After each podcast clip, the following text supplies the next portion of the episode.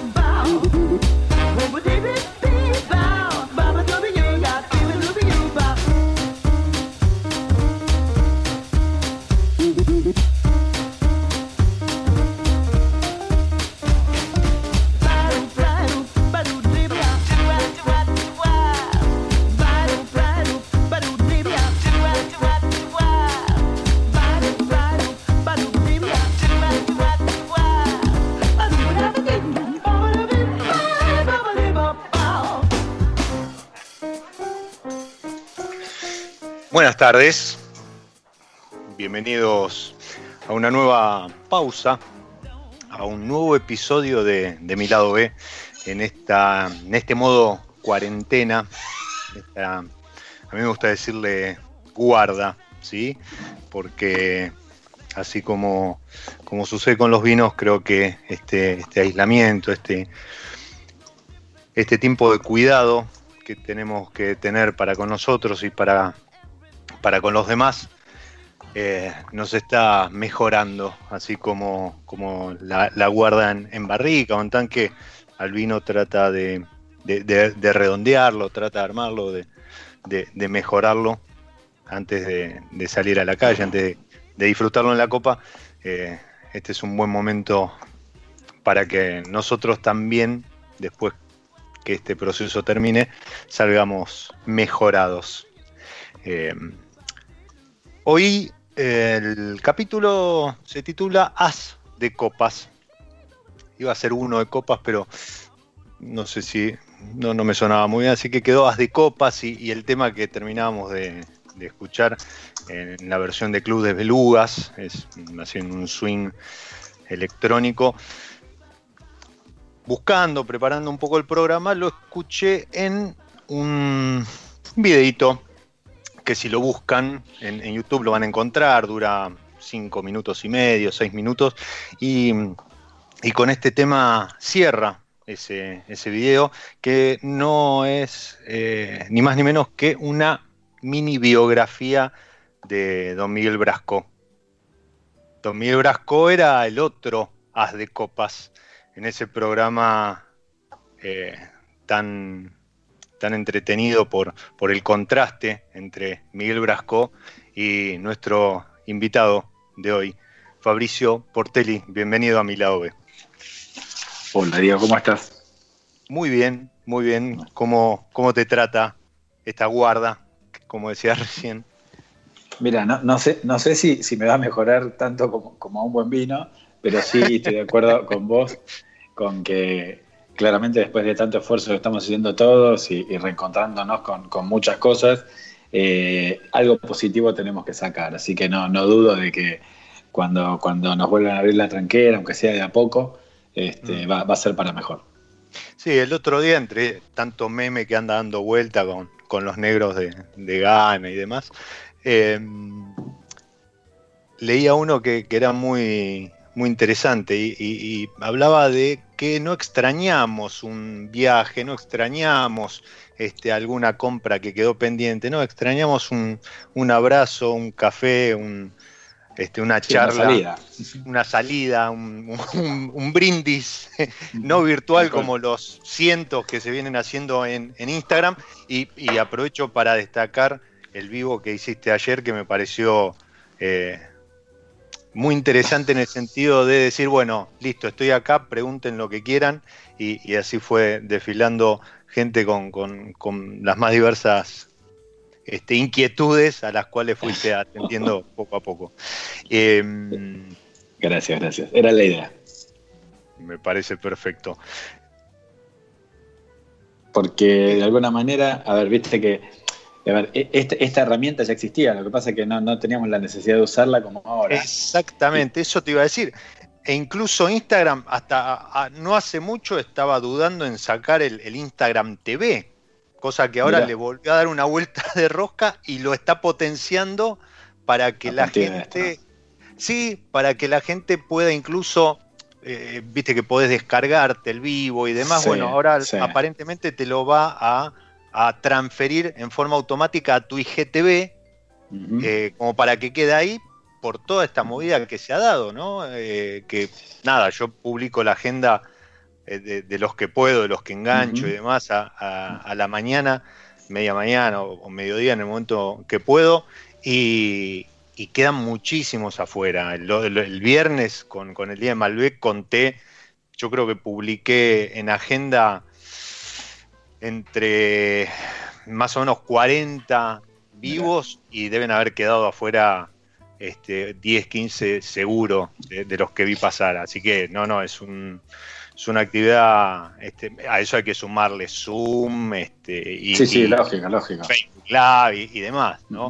Uh -huh. eh, no, pero creo yo que... creo que es una linda, linda alternativa que, que nos permite a, a, a, los que hablamos de vino, a los que lo comunicamos de alguna forma, es, de vuelta, no es un nuevo canal porque ya estaba, pero es un medio que, que por lo menos yo no utilizaba de esta manera, yo uso lo básico, y me permite, la verdad que, que a ver, por eso después de hacer varios dije, bueno, cuando no tengo ninguno, quizás puedo hacer uno y que sea la gente la que pregunte y no en las, en las preguntas ahí escritas porque van pasando muy rápido sí, y, sí, y sos corto de vista, entonces no, no, puedes pescarlas a todas. Entonces dije, bueno, dale, uh -huh. querés preguntar, flaco, poner la cara y, y animate. ¿eh? Así salió, oh, está, bueno. está, bueno.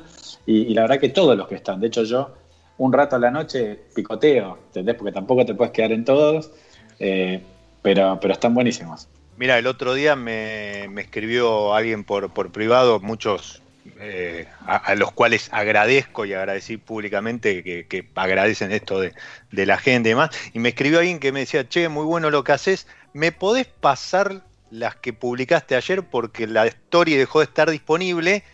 Claro. Y creo que se me perdieron un par. Entonces, claro, porque después van a buscar el video y las las vuelven a mirar y, y, está muy bueno. Y incluso a mí, eh, con, con la, la, la, facilidad de la gente de, de Radio Monk, este, uh -huh. está ese eh, operando el, el programa. Eh, esto de armarlo por Skype, la verdad que eh, el otro día, pensando ya en los episodios que vienen, con vos ya habíamos acordado un tiempo atrás, exacto, y, iba a ser presencial en el estudio, pero esto de poder hacerlo vía Skype eh, me brinda la posibilidad de gente que, bueno, vos lo sabés, Mundo del Vino, el que no está en Mendoza, está en una muestra en no sé dónde, ¿no? Porque está. Claro, entonces tenés que manejar una agenda o que la distribuidora o, la agencia de prensa te avise, che, va a estar tal enólogo o tal este, dueño de bodega tal semana en Buenos Aires. Bueno, de esta manera, esto, esto que se está, se está dando en Instagram, eh, en Skype y en Zoom, las masterclasses que se están dando, las reuniones, las capacitaciones, te permite acercarte de una manera eh, que de otra forma no, no sería posible. Entonces, como decís, es, algo que ya estaba disponible, pero está muy bueno aprovecharlo de esta forma. Y hablando de eh, nuevas tecnologías, yo hice una intro este, con asociando, asociando tu, persona a la de Miguel Blasco, porque fue una dupla que no solo en televisión, escribieron libros y, demás, eh, y se vio mucho tiempo, eh, se, disfrutó durante mucho tiempo. Pero vos hoy también estás con nuevas tecnologías, con tu aplicación por Teleapp, eh, que para el que no se la descargó o no, no, la, no la vio todavía o no vio pasar por ahí algún video, les cuento que, ok, sí, es una, se podría decir, una aplicación más de vinos para tener en el celular o en la, o en la tablet. Ahora, tiene una vuelta de rosca muy interesante que son todos estos eh, videos, ¿no? Estas catas en video que, suman. Mira, cuando la, lanzamos ya hace más de dos años, sabíamos que eh, la gente cada vez iba a leer menos y cada vez iba a ver más videos. Pasaron muchas cosas en dos años, pero eso se siguió como afianzando, con lo cual el hecho de hablar de un vino en lugar de solo escribirlo eh, la verdad que permite de otra manera, porque la gente lo puede consultar eh, y tiene un video de 40 segundos de más de mil vinos argentinos y ahora le estamos incorporando otros 500. Con lo cual es algo que no, va a pasar de, moda. Obviamente los vinos van a ir quedando y las nuevas cosechas se van a ir sumando y quizás no encontrás el vino que estás buscando de la cosecha, pero sí encontrás alguna de cosechas anteriores y algo del vino te vas a poder enterar, con lo cual termina siendo una linda guía en la cual también puedes participar poniendo tus, tus me gusta y eligiendo tus favoritos, no así opinando y no así interviniendo en, la calificación, porque realmente después al final, por ejemplo, ojalá nosotros fuésemos como Vivino, ¿no? Cuando nos metimos en esto, soñábamos con, que alguien nos capitalizara, invirtiera y lo hiciéramos crecer, gigantesco, ¿no? Eh, pero la, contra de Vivino es que, por ejemplo, el, el, precio de un vino argentino no tiene nada que ver porque el precio lo forma el promedio de la gente que pone datos. Lo mismo que la calificación de un vino. Entonces, la verdad que termina siendo. Es una linda base de datos para uno. ¿Entendés? Che, me tomé este vino, a ver qué dice el vino. Ah, tal cosa, te lo dejas grabado y te acordás que te tomaste ese vino. Pero no te sirve como guía, ¿entendés? Entonces, bueno, ahí es donde nosotros tenemos los precios actualizados, este, bueno, tenemos notas, un montón de cosas que, que la verdad que. Y además estamos acá somos de Argentina y hablamos de vinos argentinas todo el tiempo, así que mal que mal llegás a, mal, que mal consulta. mal que mal algo conocen del tema, ¿no? Mm. Eh, bueno, no por nada ha sido el conocedor. Ah, no, bueno, pero eso fue una casualidad. vos, pensás que, que yo hice, hice varias, varias cosas, varias incursiones y en un momento tuve la oportunidad de comprar ese título que, mm. que ya tenía 10 años, pero que, que había salido trimestralmente. Y bueno, cuando la adquirimos en el 2008, durante cuatro años salimos como 45 veces y enfocado en el vino. Y después, bueno, cuando tuvimos que, cerrar eso, porque la, imprenta y todo lo que era impreso iba para atrás, me quedé un poco con, eso del conocedor de los vinos argentinos y bueno, me asocio a eso, pero, pero tiene que ver más con lo que quiero conocer ¿eh? que con lo que conozco hasta ahora. Tengo, tengo algunas algunas ediciones históricas, algunas con, rankings y demás, las he guardado. Este, por ejemplo, la, de la tapa esa con, con Peleretti, con, con Vigil de rock. Exactamente. bueno, ese tipo de números, sí, los tengo acá en, mi biblioteca enófila, están ahí guardados. Y. Mm,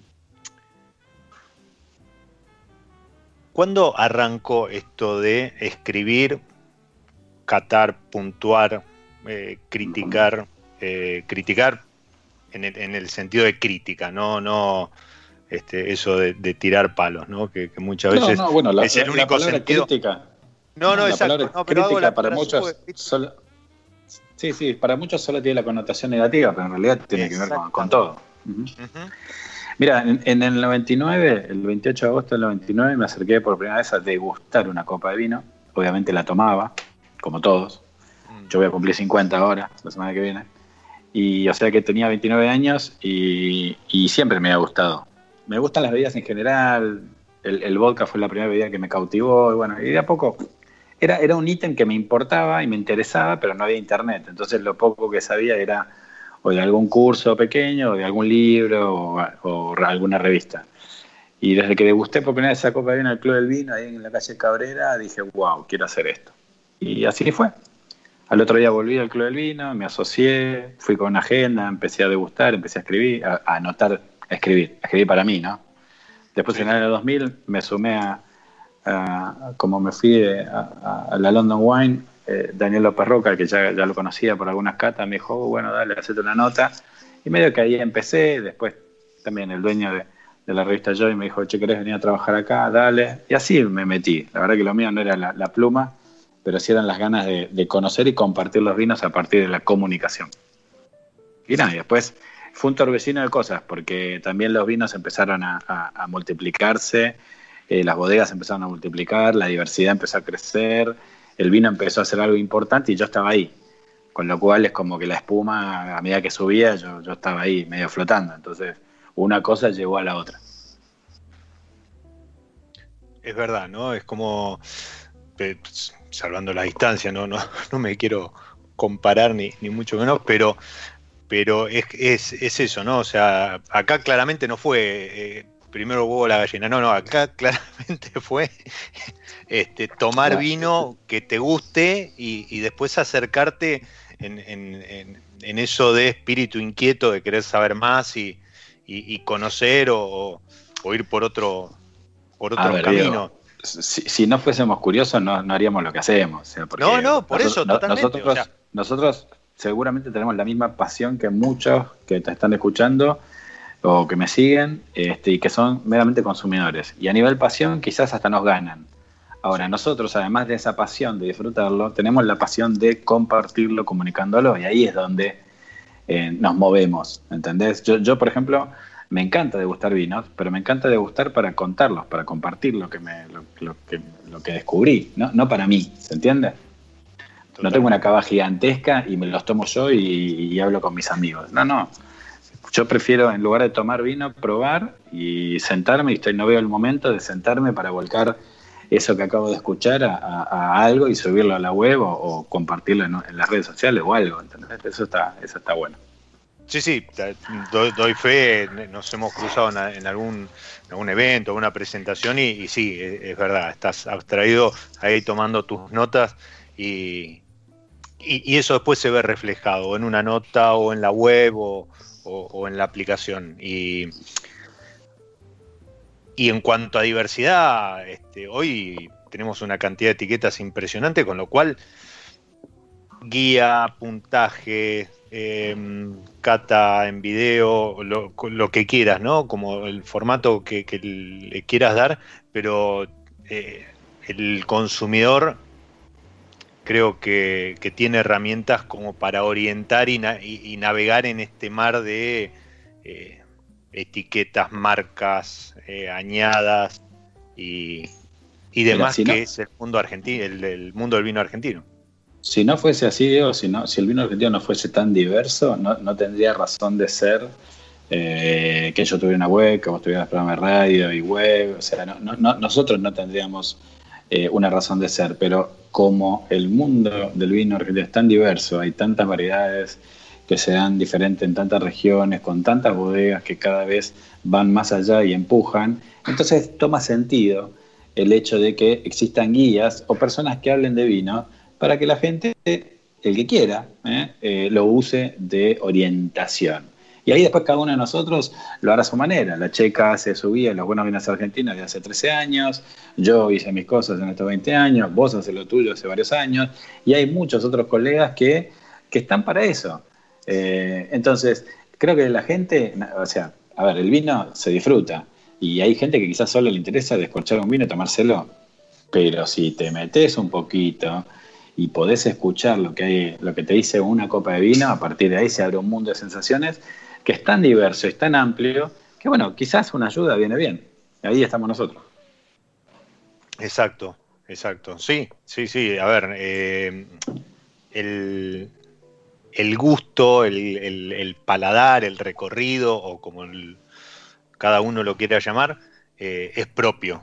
¿Sí? Eso lo forma y, los gustos y, cuál es tu vino y cuál es el que te guste y demás. Nadie, nadie te puede venir a decir, ah, tenés que tomar este, este es el que te va a gustar. Son todas orientaciones justamente para que uno termine eligiendo en base a otro que le gustó, o en base a estilo, o en base a, región, zona y, demás. Puntajes. Sí. ¿Alguna vez te, escuché dar tu opinión o tu, sensación respecto de los puntajes? Hay mucho, mucho detractor y, más allá de si están bien puestos o no, si el que puntúa lo hace objetivo o subjetivamente, em, ¿qué opinión te merece colocarle un puntaje a un vino?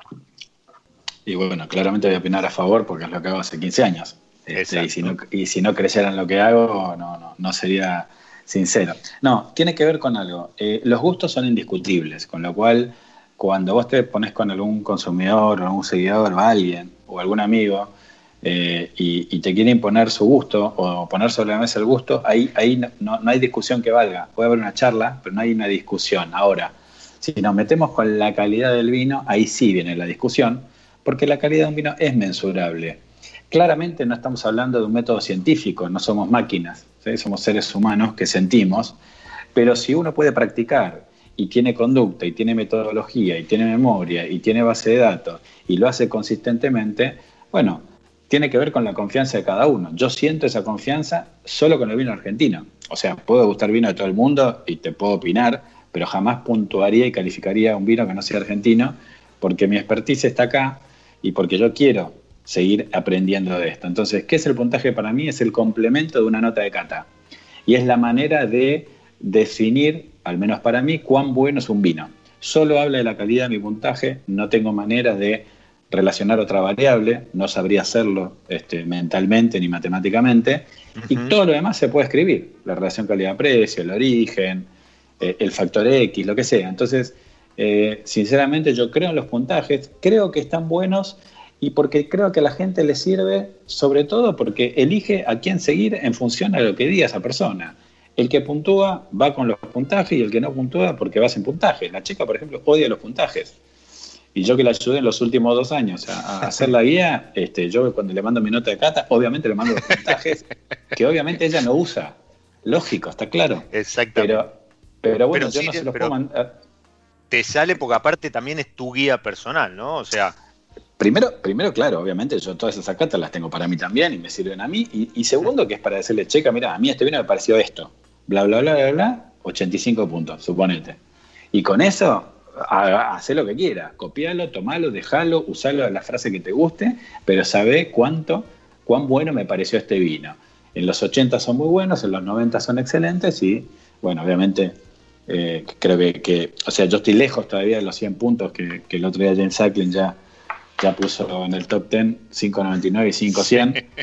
Este, a mí me sorprende porque James Ankle, si bien es un tipo claramente con, con, gran experiencia, ¿no? porque venía de One Spectator y él cubría Italia, vivía en Italia primero y después se mudó a Hong Kong este, y le gusta vino de Francia, Estados Unidos, de todo el mundo, pero hace cinco años viene a la Argentina a gustar nada más.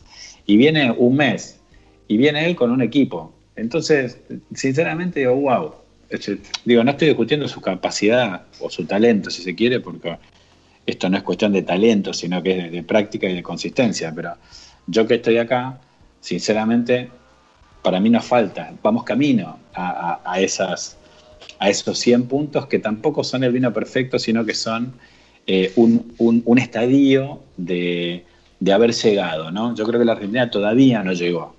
Va en camino seguro, sin duda, pero yo estoy lejos todavía, estoy más cerca de un Tim Atkin que viene corriendo un poquito de atrás y no, no, no corro la carrera por, por, los puntajes, ¿entender? A pesar de que a los bodegueros les sirve más el 99 y el 100 que el 93. Pero bueno, esa es eh, otra discusión. Sí, pero respecto a eso, vos recién dijiste, 85 es un muy buen vino, excelente, etcétera. Porque este corrimiento, ¿sí? Antes era como que la franja estaba, ¿no? los topes estaban entre, ponele, 90 eh, y 95.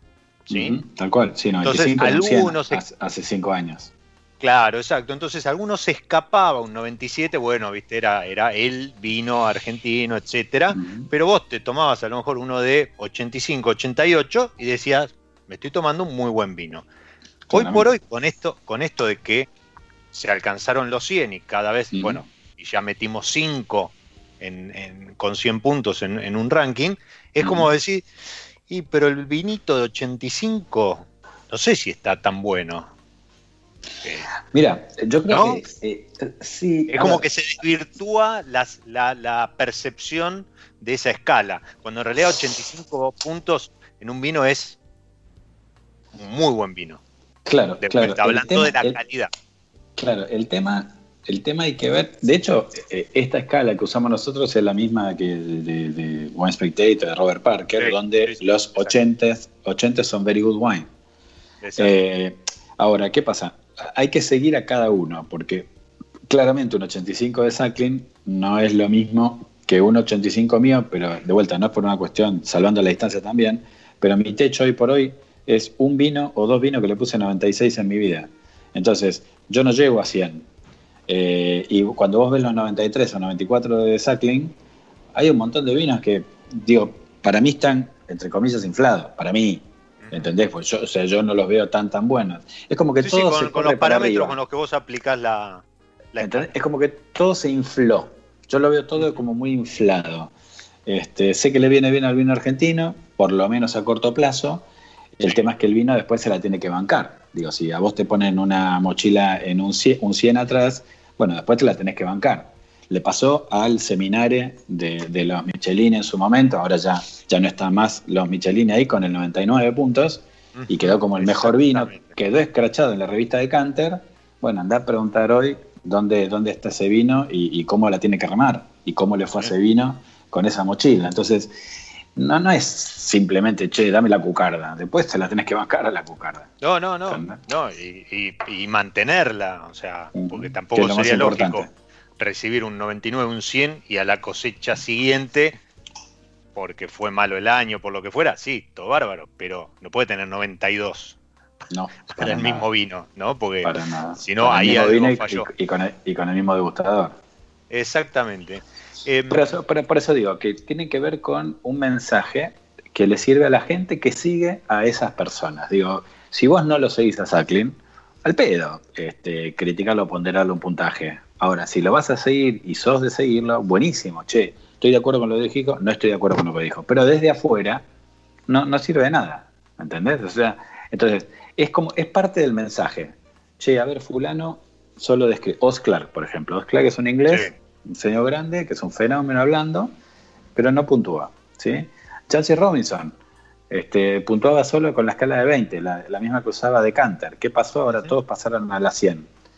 Eh, y, la verdad es que, digo, me parece que cada uno va formando su mensaje, utiliza los recursos que tiene y con los cuales se siente cómodo, confía y sobre todo, imagino yo, por lo menos así lo pienso, se siente consistente y después la gente tiene para elegir. Sí, sí, contextualizás o, vos sabés que, no sé, cuando, a ver, eh, salvando la distancia, pero vos si querés comparar este Fangio con Schumacher, más allá de la cantidad de títulos, bueno, tenés que contextualizar los momentos de cada uno, este, y la, la, técnica de cada uno y demás. Este, como vos decís, a lo mejor sí, son 90 puntos y 90 puntos, pero bueno, hay que ver en qué contexto, de qué manera, qué viene significando a lo largo de los últimos años esos 90 puntos para ese crítico y demás. Además, además hay mercados que les recontra sirven los puntajes para consumir vino y para elegir. Así que, ¿sabes qué? Son, son una herramienta válida. El que no le gusta, que no los mire. Perfecto, al fin y al cabo es vino. Obvio. Vamos a hacer una, pausa, pero antes, dos cositas. Eh, te manda saludos Andrea del Río que nos está escuchando.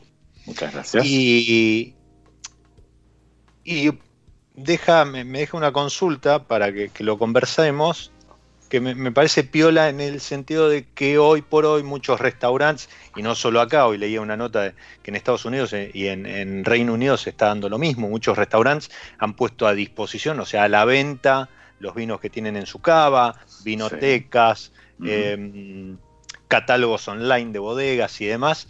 Entonces,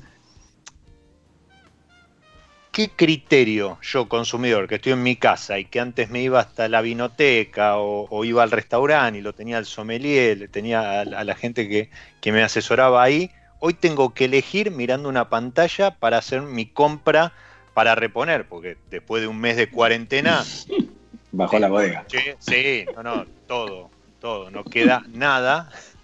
Y, necesito, bueno, reponer. Entonces quiero hacerme una compra de una cajita de seis botellas, como para tirar este, las próximas semanas.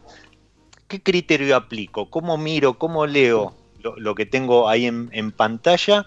Y, y de qué manera, además, puedo utilizar descuentos, promociones, paquetes y demás para decir, bueno, me compro estos seis para consumir ahora, en, los próximos 30 días de cuarentena, pero voy a aprovechar y me voy a comprar dos para guardar. ¿Sí? Eso, eso lo, vamos a, o como, inversión, eso lo, vamos a charlar ahora en un ratito. Cuando volvamos, ahora eh, en esto de, de maridar, de hacer un acuerdo entre variedades y, y música, que, proponemos episodio a episodio de la mano de, la gente de San Felicien. Hoy elegí el Malbec, este, además estoy disfrutando un Malbec, estamos transitando ya no el día del Malbec porque nos queda chico el, mes del Malbec. Y, y, de vuelta mucha diversidad, franja de precios, de calidades distintas, regiones diferentes y demás como para para poder disfrutar durante todo el mes. Y para maridarlo, elegí un tema que más allá que, tenga mm, dejo de, tango, eh, Zelda y Sonja interpretan Buenos Aires en vivo. Pero no es solo la música, es lo que se escucha por detrás de la música, es esa, esa fotografía de un Buenos Aires con sus sonidos, sus, sus voces y demás que en, este tiempo que llevamos de guarda eh, seguramente extrañamos. Los invito a disfrutarlo, copa de Malbec en mano.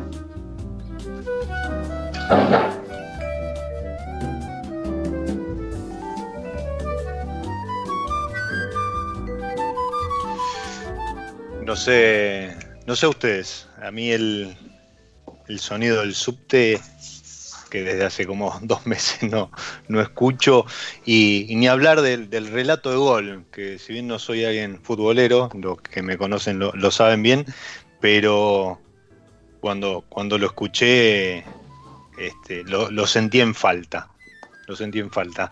Y cosas que, sonidos, cuestiones que, que esta guarda, este aislamiento, el coronavirus nos, nos ha cambiado y, todo lo, que nos va a cambiar, ¿verdad? Fabricio, habíamos quedado entonces tips como para aprovechar mejor esta, oferta online, esta, bueno, más allá que obviamente, ¿no? Eh, ir a consultar los videos de Porteli App, que, está disponible para, para iPhone y para, para iOS y para Android, y, y la pueden, y además obviamente, arroba Fabri Portelli y arroba Portelli App con doble P en Instagram. Y obviamente eh, están los vivos y Fabricio termina su episodio con, con mi lado B y sale corriendo para hacer un vivo con Seba Zucardi, ¿verdad? Sí, señor, sí, señor, con Seba. Volvamos entonces a. Volvamos a nuestro tema. Exacto. A ver, eh, por un lado, eh, se supone que las ventas online venían creciendo, ¿sí? Ya per se. Eh, algunas vinotecas se adelantaron a desarrollar un, sitio web y una tienda online. algunas bodegas también dieron los primeros pasos. Este, vos antes dijiste que estabas tomando un Malbec, bueno, esos fueron de los primeros con, tienda online. Después se sumaron otros, eh, Estamos hablando de, Chacana. ¿sí? Ahí está, sí, porque vos estabas tomando el, me habías contado a mí fuera del aire qué vino estabas tomando.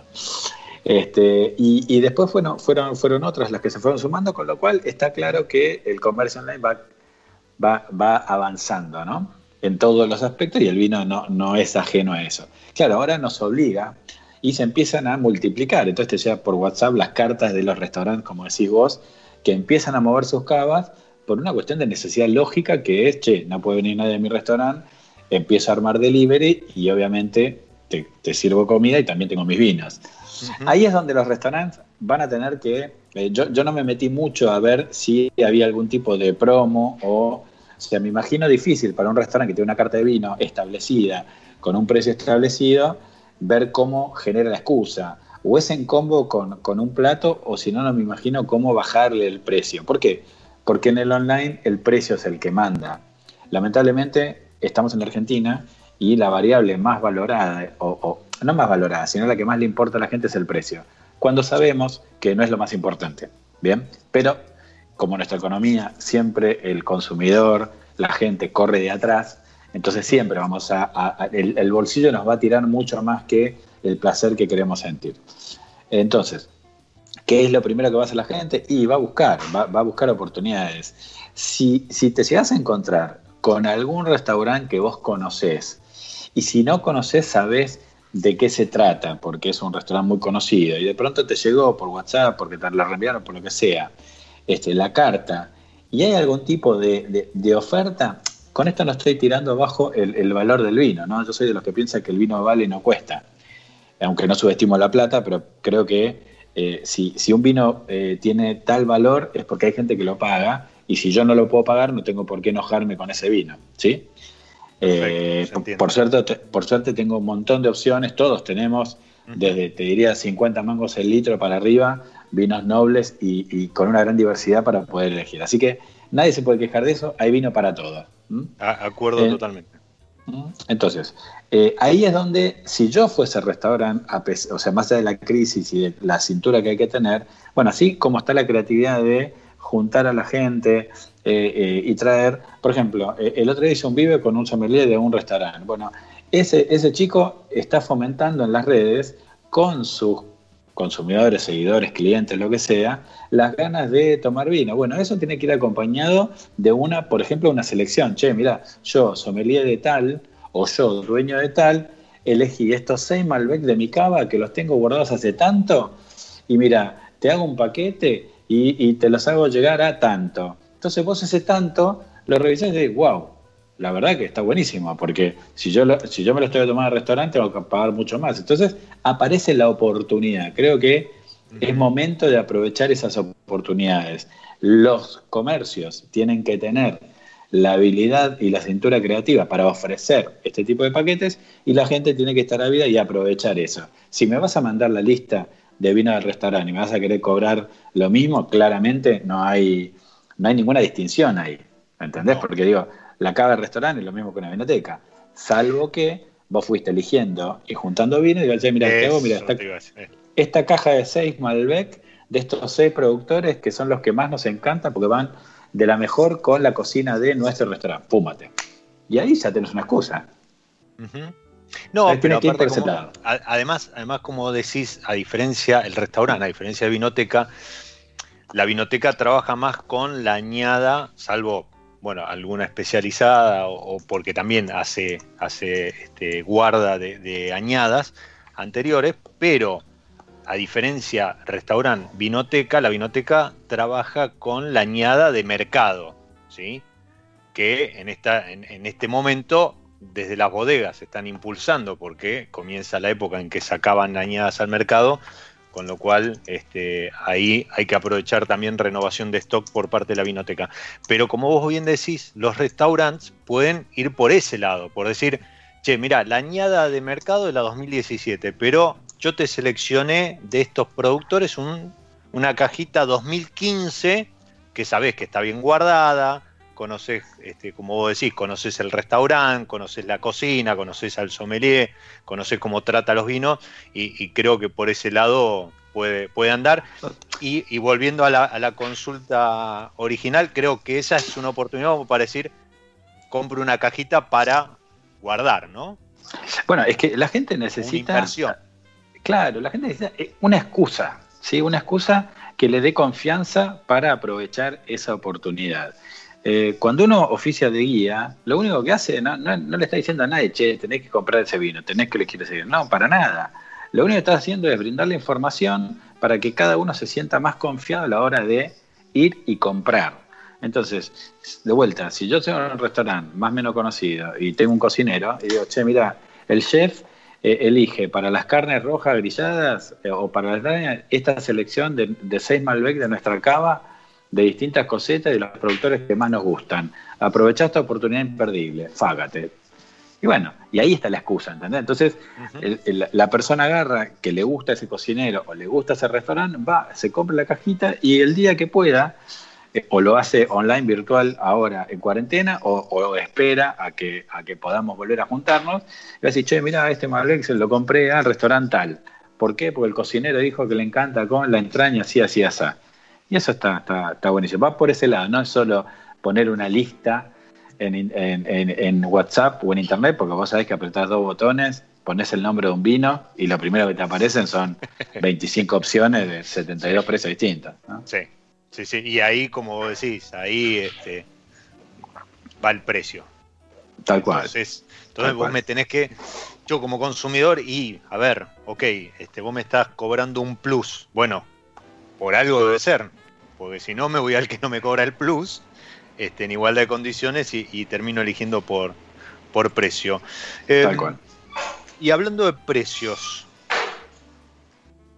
¿qué, qué bueno, qué, qué, situación se dio, ¿no? Porque de vuelta, enero y febrero había arrancado con un repunte como no se veía en los últimos dos años en cuanto a consumo. No ya online, sino consumo, consumo general. Y, ya muchos este, empezaban a, vislumbrar una, recuperación hasta que, bueno, llegó, llegó este tema de, de, COVID y demás. Pero más allá del consumo, siempre está el tema de volver a achacarle al sommelier, al sommelier perdón, que hablaba difícil, entonces yo consumidor me alejé porque no entendía lo que me quería decir, este no, porque eh, trataron de poner el vino como un producto elitista, entonces yo me fui a la cerveza que nos trata a todos igual y demás. ¿tenés opinión formada sobre esa discusión eterna que se ha dado, creo, en los últimos 5 o 10 años? Sí, claramente. A ver, eh, el tema es sí. Eh, el, vino es diverso y, la diversidad del vino es quizás su principal mochila, sobre todo ante personas que prefieren, eligen eh, quedarse en su zona de confort y siempre apostar a lo seguro. estoy hablando de quedarse en una o dos marcas de vino o quedarse en una bebida que no te interpela cada vez que vos querés tomarla, como la cerveza. ¿sí? Por más que me hablen del auge de la cerveza artesanal, más o menos comparando diversidad, este, al, vino no le llega a los talones, y no estoy hablando mal de la cerveza, ¿eh? me encanta para ciertos momentos, pero digo, no tiene la diversidad del vino, ni, se la asemeja. Ahí es donde aparece como una bebida mucho más fácil, ¿sí? Tiene menos alcohol, se bebe más o menos a la misma temperatura, con lo cual eh, entiendo el facilismo que implica para muchos, en lugar de meterse de lleno y de, y de quizás preocuparse un poquito para disfrutar un poco más, se quedan con, la cerveza y, toman la misma van variando de dos o tres estilos. En el caso del vino no es una cuestión de que el sommelier haya, haya llevado el, lenguaje hacia el lugar inalcanzable. El sommelier tiene que promover el consumo de vino y la diversidad del vino te obliga a usar distintas palabras. No es lo mismo un toro viejo, con todo el amor y el respeto que le tengo, porque fue el primer vino de, mi vida, por lo menos que yo, que yo recuerde, porque estaba presente en mi casa, este, no, puedes, no puedes dedicarle lo mismo que al Malbec argentino de Alejandro Vigil. Es imposible describir los mismos con las mismas palabras, porque detrás de uno de esos dos vinos hay un montón de laburo, hay un montón de research, de investigación, hay un montón de añadas, hay un montón de etapas en su elaboración que después lo refleja el vino. Entonces, sí o sí vas a tener que explicármelo de una manera mucho más abarcativa y completa. Y sí o sí, si el vino te lo demuestra, vas a tener que usar palabras bastante más complejas, sin duda. Entonces, de vuelta, ¿te molesta que el sommelier hable, entre comillas, raro? Y bueno, no lo escuches. ¿Querés disfrutar el vino? Listo, disfrutar el vino sin escuchar al sommelier, pero el sommelier sí o sí. Después está, separemos a las personas, después está el, que se quiera hacer el canchero, ese sí no sirve. No, bueno, eso. Ok, pero, pero, sea sommelier. Que ni siquiera el sommelier, claro médico, cualquiera, o sea, ningún, ningún rubro sirve, ¿entendés? La humildad ante todo. Pero, pero sepan que las palabras eh, y la manera de escribir un vino se hacen necesario gracias a qué? A la diversidad del vino. Y si no fuera por eso, el vino no sería la bebida más interesante y más noble que acompaña al hombre hace más de 8.000 años. Así que tenemos que estar eh, agradecidos que estamos en Argentina, que somos el quinto país productor y que a pesar de las crisis recurrentes económicas, el vino sigue avanzando y se sigue consumiendo. Sí, y, algo que me gusta recalcar, porque siempre es como que decimos, no, pues en Argentina, Argentina. La realidad es que la caída de consumo de vino ha sido un fenómeno mundial, salvo contados casos como China, que lo ha descubierto en, el último tiempo, pero en los países históricamente productores, la caída del consumo por per cápita eh, es una tendencia global. Sí, sí. sí, tiene que ver con esto. España, discúlpame, en España, eh, hace el año pasado, hubo un periodo en, la, en el cual se consumió más cerveza que vino. Que estaban indignados, porque, bueno, obviamente, el productor, viejo mundo y demás. Sí, sí, sí, sí. Pero bueno, es, a ver, tiene que ver con esta tendencia de las nuevas generaciones que, que va todo más rápido y que también se quieren despegar de, sus padres, ¿no? Eh, nosotros eh, en algún punto eh, éramos distintos, queríamos hacer lo que hacían nuestros padres. entonces ahí viene un gran cambio de paradigma, ¿entendés? Viene, viene un gran cambio cultural que bueno, que yo creo que cuando maduren, te digo, bueno, mi hijo tiene 15 años, así que no toma todavía, pero claro, ve todo lo que yo hago como de viejo y no tiene ni cinco de, intenciones de, acercarse. Pero yo creo que, cuando él tenga 30 años, este, nos vamos a encontrar en la mesa y el vino va a hacer su trabajo. Y va a estar buenísimo. Y, va a estar espectacular. Y va a estar buenísimo, seguro, seguro que sí. El, parece que fue hace una década, pero no. Este, hoy es el programa 13 de esta segunda temporada, pero es el, 29 de, mi lado B radio. y, en el tercer programa lo inicié eh, leyendo un, pasaje de eh, pasarla bien. un, libro que para mí es, es espectacular para todos los que nos gusta la, buena mesa, la buena, la buena, la buena comida, el buen vivir. Eh, obviamente escrito por, por Miguel Brasco. Y mm, me gustaría, a lo mejor, quedan unos minutos, me gustaría a lo mejor cerrar eh, con, con ¿Cómo fue trabajar con, Miguel Brasco? Mirá, fue, primero fue un honor, porque cuando yo empecé en esto, yo era el último del del Tarro, eran todos grandes, más grandes que yo. Eh, entre ellos estaban mis dos primeros profesores, este, Gustavo Precedo y Ricardo Diane. Eh, también alguien con el cual me había tocado trabajar ahí nomás, con Gustavo Chorén. Y después eran todos grandes, ¿no? Los dinosaurios. Este, y, yo era el de pelo largo, joven, que recién empezaba y estaba en el fondo, ¿no? O sea, es como que nadie, nadie, nadie curioseaba. Pero bueno, con el tiempo me fui ganando mi lugar y, me fui acercando a ese tipo que siempre estaba a la derecha del, anfitrión. Y lo que más me sorprendía es que siempre el anfitrión, sea de la bodega que sea, le daba la palabra. Y era el único que hablaba. No es que hablaban. Los demás hablaban porque interrumpían o porque pedían la palabra. ¿Ok? Sí, sí, pero, el del micrófono era. Miguel nunca quería hablar, lo hacían hablar, lo invitaban a hablar, lo convocaban a hablar. Este, y claro, ahí lo descubrí, yo no sabía ni quién era, sinceramente, ¿no? yo no tenía ni idea. Y, me pareció un tipo magnífico por, por el aspecto, por, por, por, la gracia, por el humor, por lo ubicuo y por esto de no querer figurar. Este, y de a poquito me fui como ganando su, llamalos, confianza, pero digo nada, de, empezar a vernos, empezamos a, intercambiar y, de a poquito empezó a ver lo que yo hacía y yo obviamente me metí de lleno para ver lo que hacía él, hasta que un día le, propuse hacer algo en conjunto, sobre todo cuando él en, este, esto fue, claro, fue justo, él estaba en, Beber Beber, en el Gourmet, y, bueno, a nivel gráfica, ya la gráfica empezaba a, aflojar un poco, él ya no estaba en cuestión, obviamente. Eh, él tenía su guía de vinos, que eran los mil vinos, pero tampoco podía salir mucho.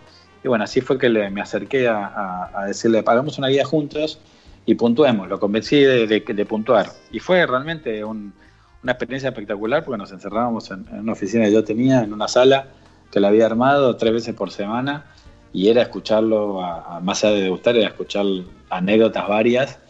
Y bueno, después fue toda una vida, hicimos tele juntos, eh, charlas juntos un montón, viajes juntos. Este, obviamente aprendí a, quererlo un montón. Este, estuve ahí el día que, se fue. Eh, y realmente es una persona que, extraño, no por casualidad. Mi, Twitter desde el día uno tiene la misma foto, que es una sesión de cata ahí en la Biblioteca Terror del anuario Brasco este, y, siempre va a ser así, y obviamente cada 14 de, mayo, a ver, no, 14 de septiembre eh, es su cumple, 18 de mayo creo que es el aniversario de su fallecimiento, y obviamente lo voy a seguir recordando, y cada vez que puedan alguna nota lo meto, porque es mi, inspiración, y, aprendí mucho de su experiencia, y lo bueno es que él también aprendió de mí, porque en sus últimos 10 años fue tan el torbellino de información que que me necesitó y yo estaba ahí y fue un placer. Eso, fue un placer. Arrancamos como as de copas, terminamos con recordando lo, que fue dos de copas. Em, Fabri, muchísimas, muchísimas gracias. El, vino argentino da para seguir hablando horas y horas, pero bueno, sabemos que el tiempo es tirano y a vos seguramente ya te están esperando este, eh, en, en Zucardi para, para el vivo en Instagram. Te agradezco que te hayas sumado a este, a este episodio. Seguramente repetiremos más adelante para, seguir intercambiando charlas, copas. será un placer y, y, sabes que cada vez que nos cruzamos te, te pondero lo que haces porque por la dedicación y el profesionalismo. Así que se, seguí así porque está, está, muy bueno. ¿eh? Y lamento haberte usurpado en su momento el lado B, pero, el mío, o sea, eh, eh, no, no era, era tele ¿eh? y, necesitaba un, nombre ganchero. Exactamente. Muchísimas gracias.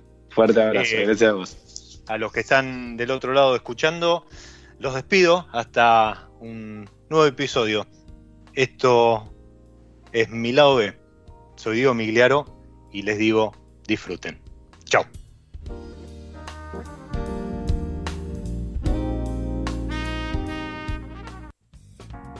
Nos encontramos en cualquier momento en otro episodio de Mi lado B.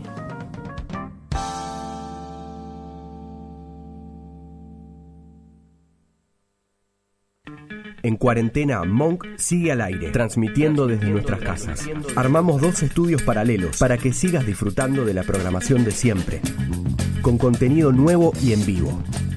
En cuarentena, el aire nos une. Radio Monk. El aire se crea.